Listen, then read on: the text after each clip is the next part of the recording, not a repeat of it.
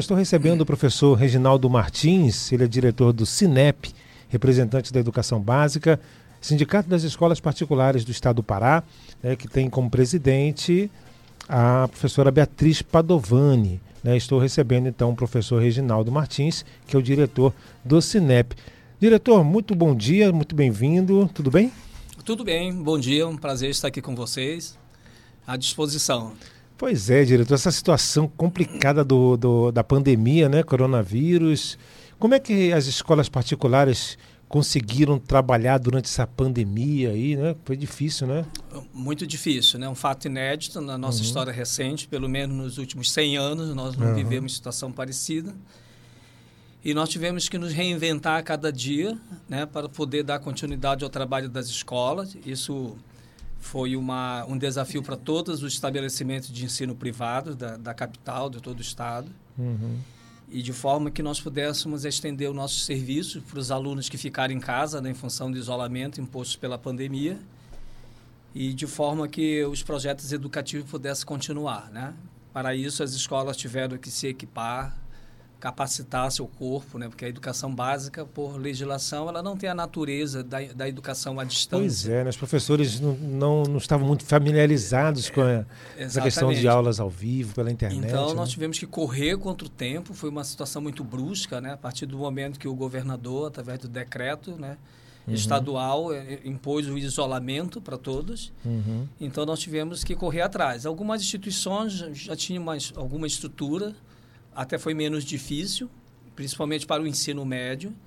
O desafio era estender o serviço remoto para as crianças e para os adolescentes do ensino fundamental. Aí É, pois isso é complicado, né? As crianças, acho que elas têm mais dificuldade, né? Exatamente, elas porque criança é, prescinde do acompanhamento de um adulto. De um adulto, né? é. No momento que os pais também estavam completamente sufocados pelo trabalho remoto, né? E colaborar nesse sentido. Então, foi uma parceria muito forte que as escolas é, é, firmaram com os pais, mais ainda, né? E como criança, como, como adolescente, nós somos corresponsáveis, né, de acordo com a legislação, com a Constituição Federal. Uhum. E dessa, desse, desse modo, no remoto, mais ainda a presença dos pais se fez necessária. É verdade. Agora, professor, como é que está essa questão da volta às aulas? Né? As escolas particulares incluem universidades também, né? Sim, inclui as universidades, universidades. todas. É, nós é que... vivemos um desafio de cerca de cinco a seis meses, né? completando agora, no, no final de setembro, desse trabalho remoto. Uhum. E agora nós estamos é, de, de, mediante um novo desafio, que é, é trazer as crianças de volta para a escola, ainda muito as famílias muito assustadas, né? Pois é. Receosas em função do, de todo o cenário da, imposto pela pandemia.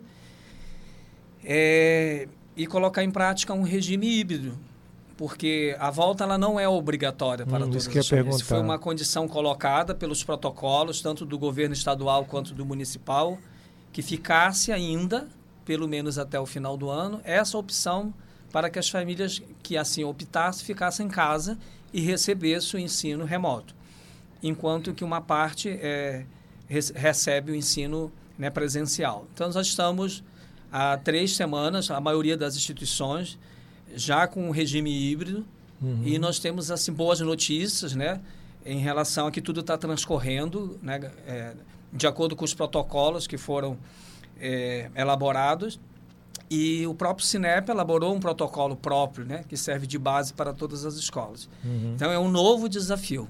Então o ano de 2020 vai ficar para a história, né, pois é. da educação nesse país como o ano onde nós tivemos que superar todos os limites e nos refazermos a cada dia. O ano que não acabou, né? O ano que não acabou. a pessoa 2020 complicadíssimo. Agora, doutor, em relação a essa questão do ano realmente, né? Como é que vai é, as escolas elas ah, continuam o ano letivo, vai, vai passar para outro ano, né? Acredito que sim, né? Por, por causa desse período perdido. Não houve uma, uma perda muito grande em relação a essa questão do tempo parado? Essa é uma ótima pergunta, né? Porque isso gerou uma série de, de inquietações em relação aos governantes, até uhum. mesmo, ao, no nosso caso da escola particular, aos aos nossos clientes, né, os familiares. Uhum. Então, assim, diante do quadro inicial da pandemia, nós tínhamos três caminhos a seguir. não fazer nada, deixar as crianças em casa, nem ver o que, que vai acontecer, né? Isso já perdurou por, por seis meses. Manter as crianças numa alguma atividade né, pedagógica que pudesse estar em movimento. Uhum. E uma terceira opção que seria é, dar continuidade ao currículo da escola, né? Desde que ela tivesse toda uma estrutura apresentar, dar continuidade ao trabalho. Obviamente que agora o local da prestação de serviço ela saiu do ambiente da escola para os lares, né, a, a domicílio. Uhum. Então, as instituições que conseguiram manter o ritmo da sequência, né, as suas sequências didáticas, seus projetos educativos, elas terão menos o que repor né, em termos de tempo, até porque a legislação ela flexibiliza, principalmente em relação à educação infantil, ao ensino fundamental e médio, a, até o cumprimento dos 200 anos de dias letivos, ela já, já é mais flexibilizada, desde que a gente cumpra na escola o que está previsto pela BNCC, uhum. que é o documento norteador das práticas das escolas. Então, para cada instituição, o calendário ele vai ser reformulado de acordo com aquilo que se perdeu de tempo e também de trabalho, e se, nós, se ainda, se ainda terá tempo hábil. Né? As uhum. grandes escolas, as grandes redes privadas principalmente da capital ou da região metropolitana de Belém, é, mantiveram os seus ritmos. Então, eu acredito, sim, em termos de perda, é, dará para fazer né, o complemento até o final do ano. O que nós tivemos que fazer é estender o calendário próximo do Natal, uhum. quem sabe entre o Natal e o Ano Novo, e quem sabe até mesmo adentrando a janeiro. Mas eu acredito que se deva concluir com uma margem né, considerável de, de, de qualidade que possa concluir seus projetos. Nós temos uma preocupação muito grande com as séries finais. Uhum. Por exemplo, o terceiro ano é, do ensino médio. Que, mas como também o Exame Nacional do Ensino Médio ele foi prorrogado né, para o mês de janeiro, uhum. então nós teremos ainda mais um tempo de forma que possamos recuperar, né, em termos de reforço, de aprendizagem, de revisão pra, para esses processos seletivos. As séries que são do percurso, eu creio que é, a necessidade de fazer é, reposição, ela deve estar aí ainda dentro de uma margem de segurança também tranquila. Uhum. Agora a gente, a gente nota muita preocupação dos pais, né? A gente sempre vê os dois lados, né, doutor? É complicado os dois lados, né? É, tanto para o pai quanto para pro, os professores e tudo mais. A gente nota que os, muitos pais tiraram as crianças dos colégios, né? Infelizmente, ou pensando que ia durar mais tempo, ou perder mais tempo ainda, né? ia perder o ano letivo, melhor dizendo. É, como é que fica essa questão? Os pais que tiraram os filhos, eles podem matricular novamente seus filhos? Sim, né? com certeza. É, esse fato aconteceu principalmente na educação infantil. É. Dado aquela questão do acompanhamento, da falta de preparo dos pais, né? Uhum. Porque é, tinha muito pai. pedagogia da infância é, é muito diferente. Tinha muito né, pai reclamando você... que não conseguia, não lembrava mais de nada, né, para ensinar para os filhos. Mesmo só fazendo a mediação. Exato. Né? A é. escola chegando com o seu projeto, com as suas atividades, muitos pais tiveram essa, essa dificuldade. Uhum. E somado a isso, o, a, o trabalho remoto que os pais passaram a desenvolver, né, em casa, uhum. em domicílio. Então, ficou algo extremamente é, uma demanda muito grande sobre os pais. E a escola entende isso. Nós fizemos de tudo para que não fosse rompido o projeto das crianças. Porque a criança, ela precisa estar na escola. Uhum. As crianças, a partir de 4 anos de idade, pela legislação brasileira, elas obrigatoriamente têm que estar matriculadas. Não interessa se é na rede privada ou na rede pública. Uhum. E, além do mais, a crise econômica afetou muitos pais. Né? Então, ficou muito sobrecarregado. Nós tivemos pais que perderam o emprego, que tiveram redução de carga horária, de salário. Os seus negócios, os seus empreendimentos foram fechados, restaurantes, bares, né, consultórios. E isso afetou diretamente. Então, pese que a escola procurou sempre é, ajudá-los, atendê-los nesse sentido, não foi uma situação que eu que poderia dizer que tão fácil assim. As escolas da educação infantil tiveram perdas, sim, muitos cancelamentos. Agora, com a volta, fica a critério dos pais é, também retornarem. A escola está aberta, todas uhum. as escolas. Nós podemos fazer né, a renegociação do contrato. Estamos abertos para fazer essas discussões. As crianças podem voltar sim. Né? Na educação infantil, não existe a obrigatoriedade nem do, dos 200 dias letivos e até mesmo da carga horária que foi relativizada no infantil, uhum. que pese que nós temos aí um currículo proposto pela BNCC que tem que, que ser trabalhado. Mas como ideia, o início da base, né, infantil é o início uhum. da, da educação básica. Então ainda se tem muito tempo que se pode recuperar. recuperar nós né? fizemos campanhas, o Cinep, uhum. junto com todas as escolas, do que nós tínhamos que manter a escola das crianças viva apesar do problema da pandemia.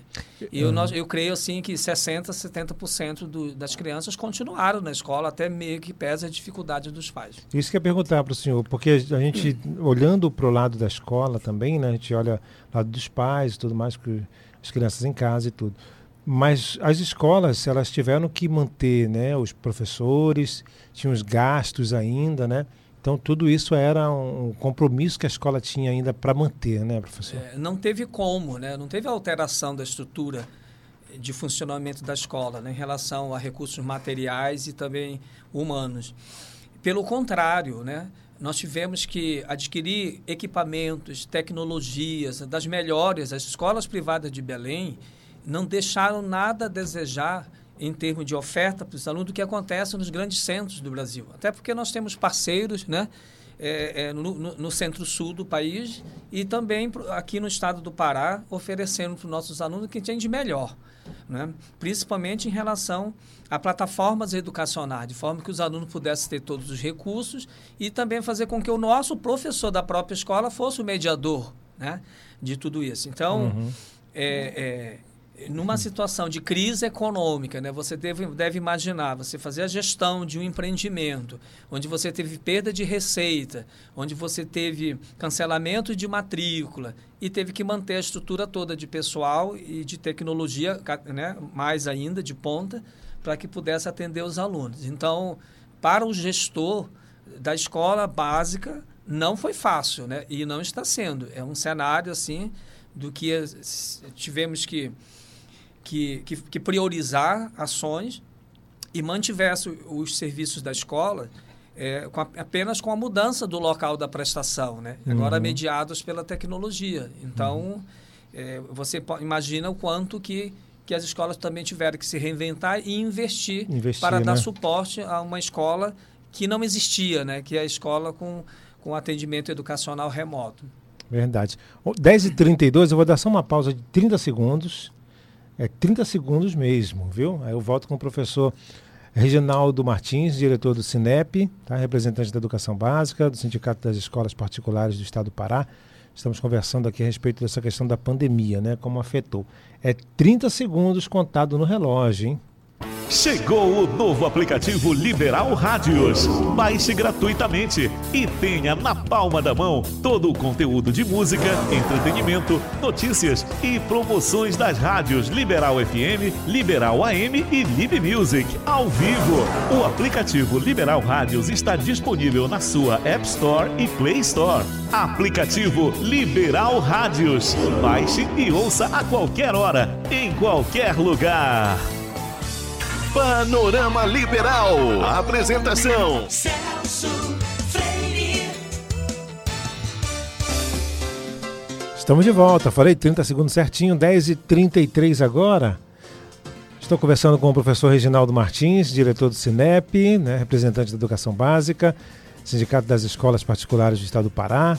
A presidente é a professora Beatriz Padovani, né? Isso. Foi, foi eleita recentemente, não foi? A doutora Beatriz está no, no seu segundo mandato. Segundo mandato, foi reeleita, gestão, na verdade, né? Foi reeleita, né, ano passado, é, desempenhando um excelente trabalho né, no auxílio às escolas. Imagine que no dia a dia já, né, já é situação difícil, né? Uhum. Porque a rede privada ela tem né, há um grande embate com a questão do, do ensino público de qualidade também a rede privada ela sempre é, é, está desafiada a se superar todos os momentos pela relação de mercado, né, em relação cliente-consumidor. E imagina que muito mais neste ano, né, um ano muito difícil em função de tudo que a pandemia pois nos é. impôs. Né? Então, são desafios enormes. Eu quero aqui publicamente parabenizar né, e também a, a, a doutora Beatriz e a, toda a equipe do Cinep, a diretoria ela é formada de cerca de 20 é, membros é, representante de todas as, as esferas, todos uhum. os níveis da educação básica e também do ensino superior. Né? Uhum. Então, é, a, a, os desafios impostos foram para todos os segmentos da rede privada. E, e, e, o desafio maior ainda do retorno, da luta pelo retorno. Você, é, você imagina que o setor privado, a escola particular, foi o primeiro segmento a fechar as portas, lá em 17 de março. Estamos sendo né? os últimos, né? Nós abrimos agora, por recomendação, liberação do, do Comitê Técnico e, e, de Gestão do Governo do Estado e também da Prefeitura, já agora, sim, na última né, esfera de, de liberação. Acho que depois da escola, só os bares, né? Os bares já foram, bares. já foram, já foram. Agora, essa semana, já, né? é. Então, nós tivemos... Falta, a... falta só a questão das, dos shows, né? Dos shows, dos, dos eventos é, culturais, né? Que estão altamente prejudicados, né? Um segmento que, que está sofrendo muito. Estamos aí, né? Firmes é. e trabalhando sério, procurando seguir todos os protocolos impostos e não podemos abrir. Nós temos uma responsabilidade enorme né, de educar as crianças perante a todo esse cenário de pandemia, é formação de cidadania mesmo uhum. e saúde. Eu acho que a é educação é a principal, né? Para tudo na vida, né? E nós temos assim uma, uma, uma parcela de contribuição enorme. Quando nós estivemos é, é, em assembleia com a Procuradoria-Geral do Estado, é, com o próprio secretário, com a Secretaria de Saúde, foi firmado um pacto né, de colaboração entre a educação e saúde e que nós teríamos os responsáveis de, de trabalhar a formação das crianças, dos adolescentes, que eles são, também se tornam, né, eles é, levam para casa tudo aquilo que absorve do projeto educativo das escolas. Então, é um compromisso enorme que nós temos nesse sentido de fazer também a formação cidadã para o enfrentamento de todo esse cenário que a pandemia nos impôs. É verdade. São 10h36. Deixa eu mandar um abraço para o pessoal que está acompanhando a gente também pelo, pela internet, né? O rádio agora se modernizando, né? Cada vez mais. Tem o pessoal aí no tradicional radinho de pilha, né? O, o, tradicional radinho lá, companheiro também de casa. E tem a, o pessoal na internet, né? Tem, tem até rádio na televisão agora, né? É, Impressionante, né? As pessoas conseguem ouvir aí o rádio e ver também a gente através do Facebook. Celso.freire, você acessa lá, está lá nossa entrevista com o professor Reginaldo Martins, diretor do Cinep. Deixa eu mandar um abraço aqui, pessoal que está acompanhando a gente. Lá no Japão, o Jaime Hasegawa Está se preparando para dormir, né? São 10 e meia lá, 10 e meia da noite já, né? É, exato. 10 e meia da noite lá. Quem mais? A Frane Moreira está participando aqui com a gente também. Ah, o Newton Passos, o Dene. O Dene está aqui com a gente. O Marcos Linhares, lá em Brasília. Aquele abraço, Marcão. Grande jornalista e escritor também acompanhando a gente. Marcos Linhares. E a senhora Freire aqui, esposa, também acompanhando a gente aqui. 10h37. Professor, em relação a essa questão da tecnologia, né? O senhor falou que as escolas estão investindo mais, né? Nessa questão de tecnologia. Vai ficar para o futuro também aí essa, essa questão? Vocês vão utilizar mais também esses recursos daqui para frente? Excelente pergunta, né? Porque os nossos alunos de hoje, eles são todos nativos né, da tecnologia e também são nascidos no século XXI. Uhum sempre nós ouvimos que a escola tinha que se preparar para a educação do século XXI. E eu nasci no século XX, Pois é. Nós somos do século XX, né? mas é. os nossos alunos todos da educação 21, básica, né? eles são do, do, século XXI. Pois é. Né? Tem menos de 20 anos. Nós estamos há 20 anos né? Uhum. adentrando no século XXI. Pois é. E a tecnologia impõe um ritmo muito forte pa, para todos, né? em termos de formação, de é. capacitação e de aquisição. Né? Você vê, agora há pouco você comentou. Há, há um tempo nós tínhamos rádio, né? no rádio tradicional, tradicional, rádio a pilha, que tinha na minha casa, da minha uhum. família. Hoje você tem rádio pela internet, você uhum. tem rádio uhum. pela televisão, então isso é muito agregador e o ritmo é muito forte. É, né? Então as escolas elas já vinham sofrendo essa demanda, né? Mas, normalmente, na educação básica, a tecnologia está muito mais relacionada com o ensino médio, né? que o ensino médio é um passo aí para a formação superior dos alunos, do mercado de trabalho, para os estágios. É, a, a, as escolas já tinham seus laboratórios de informática, já usavam seus né, é, iPhones, iPads, iPads da vida uhum. e computadores. É, é, uhum. é, é, normal, até as crianças chegam na escola hoje com equipamentos, criança de é. dois anos, três anos. Né? Mas é, isso é o uso individual ele é muito diferente, Celso, do uso para o projeto educativo. Né? Uhum. A escola, para oferecer os seus serviços remotos, é toda uma estrutura que tem que ser montada. Né? E nós não conseguimos fazer isso sozinho. Nós fomos buscar partners do Google, abrir contrato com empresas que pudessem nos assessorar, capacitar os professores em tudo, em metodologias, né? Agora híbrida, nós estávamos agora à distância, agora nós vamos passar a fazer o híbrido, que é a junção tanto do presencial quanto do remoto. E procurar colocar para os alunos o que tem de melhor, sabe? Então, é, a tecnologia estava aí. A gente ah, tá, mas aí a gente vai fazendo devagar, de repente chegou, né? De forma brusca para dentro das escolas, né? Pronto, a, a, partir de hoje não tem mais presencial. A partir de hoje vocês vão poder fazer remoto. É o que sobrou para nós na legislação, uhum. né, no cenário da pandemia. Então, ou você se atrelava à tecnologia, ia buscar o melhor, ou a sua escola não funcionaria, ficaria uhum. fechada até se decidir pelo retorno presencial. E não teve como, porque a escola teve que acompanhar todas as demandas. Já teria que acompanhar as demandas de mercado. E agora mais, né, é somado com as demandas impostas pela pandemia. E isso também foi parar dentro das casas. Né? Nós temos, assim, campo de estudos para, para dissertações de mestrado e teses de doutorado do que aconteceu nesse ano ou o que está acontecendo e que vai acontecer em 2021, 2022 e 2023. Porque muito do que nós implementamos agora não tem mais volta. Uhum. Né? A própria pandemia e o uso da tecnologia, ela nos ensinou muita coisa. Né, que pode facilitar a nossa vida. Nós podemos fazer reunião de pais né, à distância, com segurança, com participação, com democracia, com envolvimento. Isso é muito bom né? Porque os pais podem participar de qualquer lugar do mundo. Não tem né? mais desculpas de não. Não tem desculpa de não participar da reunião de pais. É. Né? Contato com o professor, contato com a... muito mais próximo. Muito melhor. Nós é. estamos geograficamente, ficamos muito tempo distantes, isolados, mas a tecnologia nos aproximou. E o trabalho remoto exige muito mais de você quanto profissional.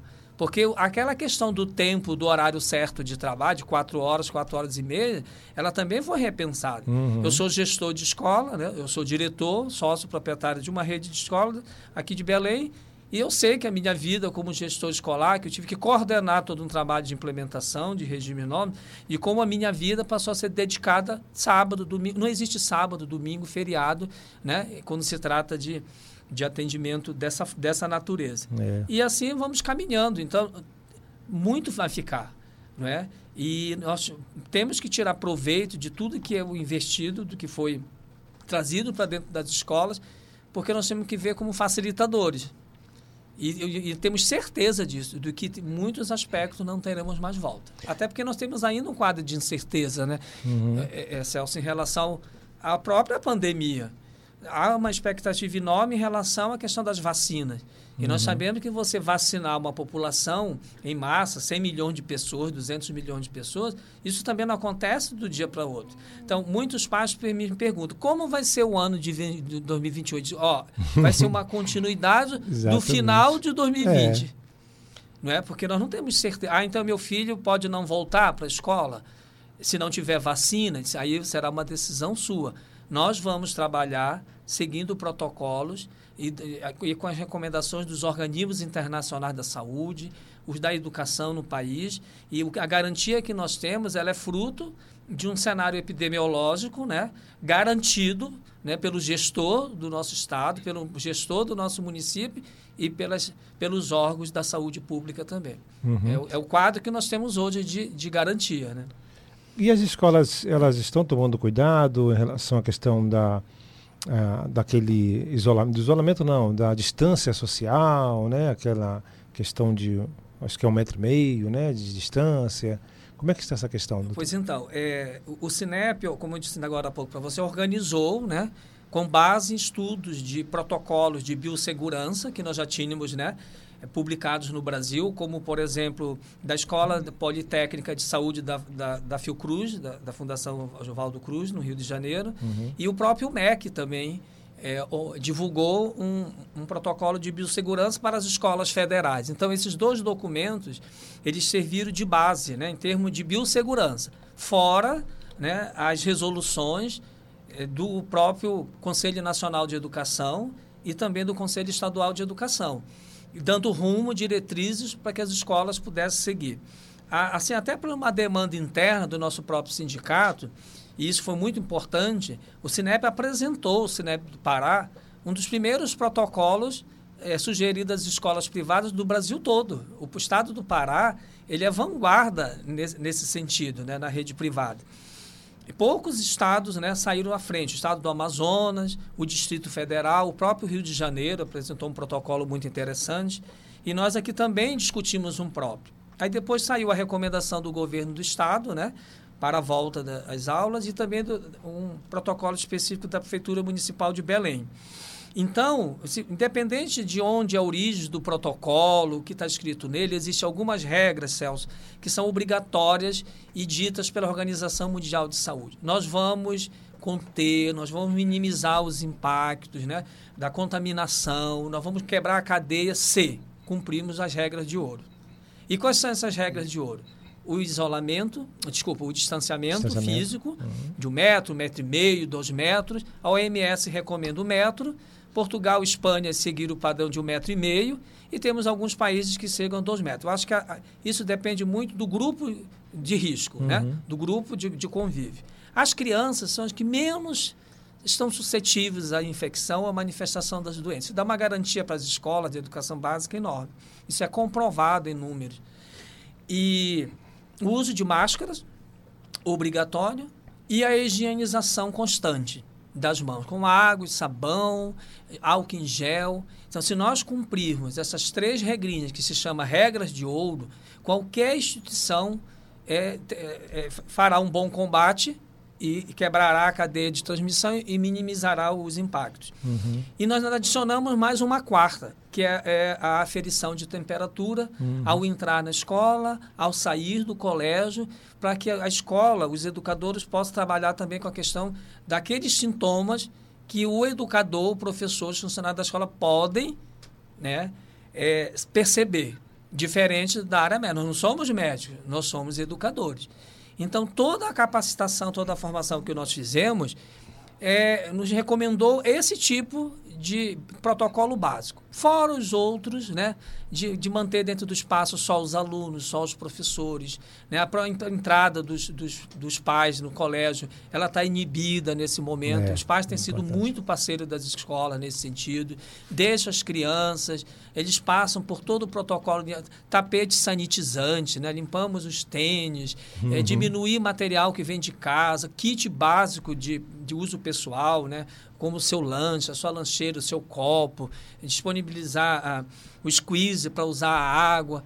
Então, essas medidas elas são complementares. Então, os protocolos eles são têm muitos itens e as escolas têm por obrigação. Nós assumimos esse compromisso junto ao poder público, junto aos órgãos de fiscalização, à vigilância sanitária, ao Ministério Público, né, ao Procon.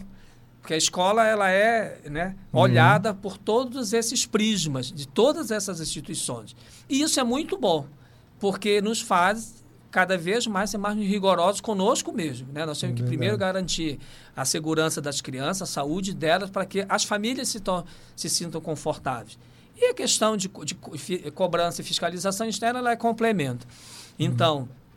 é, nós sabemos que o, o Cinep ele agrega no seu elenco de associados as maiores escolas, as mais as maiores, as mais tradicionais, as marcas, né? Uhum. Pequenas, médias e grandes, de grande porte, de escola de educação infantil às faculdades, né? às universidades, como a UNAMA. E você vê que aí é, é, é um, é um grupo de estabelecimentos muito sérios. E nós estamos todos de acordo com as suas estruturas, é, ou independente da sua estrutura física, mas essas recomendações do protocolo têm que ser seguidas. E nós não podemos deixar deixá-las de cumprir, porque senão nós estamos sujeitos à cobrança e à crítica do nosso próprio cliente, que é o nosso né, observador imediato. Eu, eu, assim, como gestor, eu tenho visto Uh, claro que a volta, o primeiro dia foi muito tenso, parecia que a gente estava começando a nossa história de educação, né, uhum. né, em, em, função de um novo cenário. Mas uma coisa que foi muito importante, Celso, é a, é, é a pandemia ela não acontece no mesmo tempo e nem muito menos no mesmo espaço para todo o planeta, né? A Ásia começou primeiro, depois para a Europa, uhum. América do Norte, América Latina. Né? Particularmente aqui no Brasil, nós começamos a nos preocupar depois do Carnaval, uhum. no mês de março, quando que nós já tínhamos países até voltando, uhum. abrindo seus espaços. Então nós fomos estudar, nós fomos verificar em Portugal, na Espanha, na Itália, na Alemanha, na Finlândia, na China, como é que estava se dando o atendimento remoto e a volta. Uhum. Os organismos internacionais, como a OMS, a Unesco, a Unicef, auxiliaram demais as escolas em relação a, a como voltar. E preocupação da criança do mundo todo ficar fora da escola. É, é sabido que a instituição escola, independente se ela é pública ou privada, é a única instituição em que o, o Estado se faz presente no mundo em todo. Uhum. Você pode entrar num bairro de periferia, numa favela, numa baixada, pode não ter asfalto, esgoto, mas tem uma escola. Uma igreja e uma escola. Mas uma né? igreja e uma escola. né? Até às vezes até a saúde não chega, mas a escola chega. Então, é. essas crianças ficar fora da escola por mais de seis meses, como no Brasil, é algo realmente preocupante que está chamando a atenção do mundo todo. Verdade. 10h50. Professor, tenho só mais uma pergunta. É, sei que o senhor está bastante ocupado, mas a gente tem só mais uma pergunta, porque as pessoas. A gente, a gente lida com várias, várias pessoas, várias camadas sociais, as perguntas elas sempre chegam a respeito disso. A gente já comentou também muitas vezes essa questão, né, da volta às aulas e tudo mais. E a questão dos professores também. Muitos professores, eles foram contra essa questão de, de usar tecnologia porque eles não foram pagos para isso e tudo mais. Mas os professores, eles estão, a grande maioria está tentando realmente né, entrar nessa questão da, da nova tecnologia, de se readequar, né? A gente nota recentemente, acho que foi com a Prefeitura de Belém, que teve que, teve que dispensar alguns professores do cursinho, se eu não me engano. Porque eles continuaram né, pela internet tudo, mas alguns não conseguiram. Né? Vai haver essa seleção natural dos professores? Os professores que estão a, atualmente, eles vão ter que se readequar? Como é que está essa questão, professor? É, essa, é, é, em relação à questão da formação dos professores, é normal uhum. né, que você tenha níveis de domínio, né? dos usuários da tecnologia díspares, né? Uhum. Geralmente os mais jovens eh, já têm assim uma certa familiaridade com a tecnologia, mas hoje o mercado ele exige do professor essa formação. Uhum. É, é, uma, é uma, uma dimensão da nossa formação que é hoje condição sine qua non para você sobreviver no mercado. Hoje você não consegue pois uma é. pessoa que não tenha um bom telefone celular com internet, né, um computador, que, né, um, Chrome, um notebook, um Chromebook básico. Né? E hoje, é, é antigamente, chegar para a seleção de entrevista, você levava uma agendinha. hoje você tem que levar, no mínimo, é. um telefone celular. Obviamente que os professores eles foram nossos grandes aliados nessa história, uhum. toda, toda. E aí a gente percebeu quem oferecia talvez né, uma melhor capacitação, uma melhor formação. E claro que alguns tiveram mais dificuldade que os outros, mas formar times, né, parcerias, o que sabe mais ensinou para o outro, uhum. foram buscar empresas especializadas só para promover capacitação para os professores. E assim, a, a, o desafio é, era, era inseri-los, é inclusão digital mesmo. Né? Você imagina um professor que tem 40 anos aí de estrada, como ele começou, né? Uhum. A formação com lousa e giz, quadro negro, depois passou Máquina por quadro digital, depois já um, um PowerPoint, né? No, no, no kit do, do, Data Show. Nós também vamos acompanhando os movimentos. Uhum. Mas, como eu disse para você no início da entrevista, foi um, um baque, um, uma ruptura muito grande para todos nós. Um choque assim, ó, ou vocês fazem remoto ou vocês ficam fechados. Então, todos tivemos que sair. E os professores, eles foram assim muito na rede privada, acho que até pela condição que é dada aos profissionais, né? Eles absorveram muito bem. E a regra era assim: vamos fazer o simples. Vamos uhum. fazer aquilo que é básico. Não vamos inventar tanta coisa que talvez isso nem seja agora o essencial. Vamos fazer uma boa comunicação, vamos fazer ela se tornar audível, perceptível, uma boa imagem, né, as atividades. Você sabe que no ensino remoto, é, mediado pela, pela, pelo online, você pode propor atividades que o professor ele seja né, o protagonista, o mediador, que chama as síncronas, né, que imprescinde da presença do professor junto da turma, e também aquelas atividades assíncronas, que o aluno hoje, com sua autonomia e com boa orientação, ele faz sozinho. Então, as escolas procuraram fazer também essa mediação. Né? Uma aula remota, ela não é melhor nem pior do que a aula presencial, mas ela é diferente. É, né? E dependendo da faixa etária, do nível de aproveitamento que se tem. Nós também fizemos... É, uma grande parceria com o Sindicato dos Professores, né? o Sinep e o Simpro, né? estão em permanentes é, reuniões e discussões mediados também pelo, pelo Ministério do Trabalho, né? no, no estado do Pará, e de dar essa garantia para os professores. Tem também a questão da idade avançada, das comorbidades que o próprio profissional de risco corre né, nesse momento, o professor que também precisa ser olhada, a escola precisou pesquisar, a escola precisou sondar. E eu acredito assim que na rede privada essas garantias básicas elas são né, de segurança para o professor elas estão sendo promovidas e, uhum. e também a, a implementar na formação do professor esse elemento agora, que é o elemento da tecnologia, que é uma condição sine qua non para ele estar no mercado. É. Você falou da questão da sobrevivência né, natural, se vai ter uma seleção natural. Se eu dissesse que não, eu estaria indo de encontro a todo um movimento que já se percebe desde o início do século. Isso não é em função da pandemia. A pandemia Exato, veio... É. Um dia acontecer. Ia acontecer. Mais dias ou menos dias. É. foi dessa forma. Né? Eu acho que o professor da rede privada do Estado do Pará, eu tenho relação com, como membro do Cinep com todas as grandes instituições. Uhum. O nosso professor ele está tão bem preparado que hoje ele está, seria é, é, é candidato para vaga de emprego em qualquer lugar do Brasil e, quiçá, do mundo todo. Porque eles foram muito bem amparados no sentido de, de, de tecnologia e também de estar na, hoje na vanguarda. Ele disse, olha, tudo que está acontecendo é um investimento da escola né, para atender os seus clientes e para vocês, para a vida toda profissional. Hoje uhum. nós temos certeza que qualquer professor né, que, que recebeu, que participou bem de todas as formações, ele está no front aí, está preparado para qualquer desafio. Olha que nós já passamos por muito, né? mas como esse, né? É, esse foi? cenário, nós é. tivemos caso da crise do, do, da AIDS, quando veio, né? do ebola, né?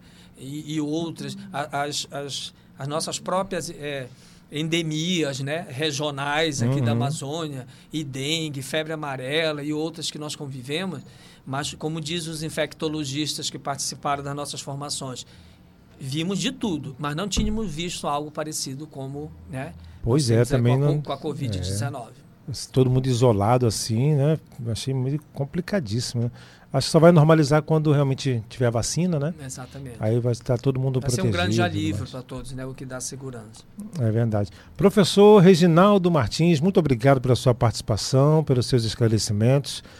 Eu deixo aqui o programa, a rádio também, os, os microfones abertos para o senhor, quando quiser voltar, para divulgar os eventos, né? falar um pouco também a respeito do sindicato, das escolas particulares.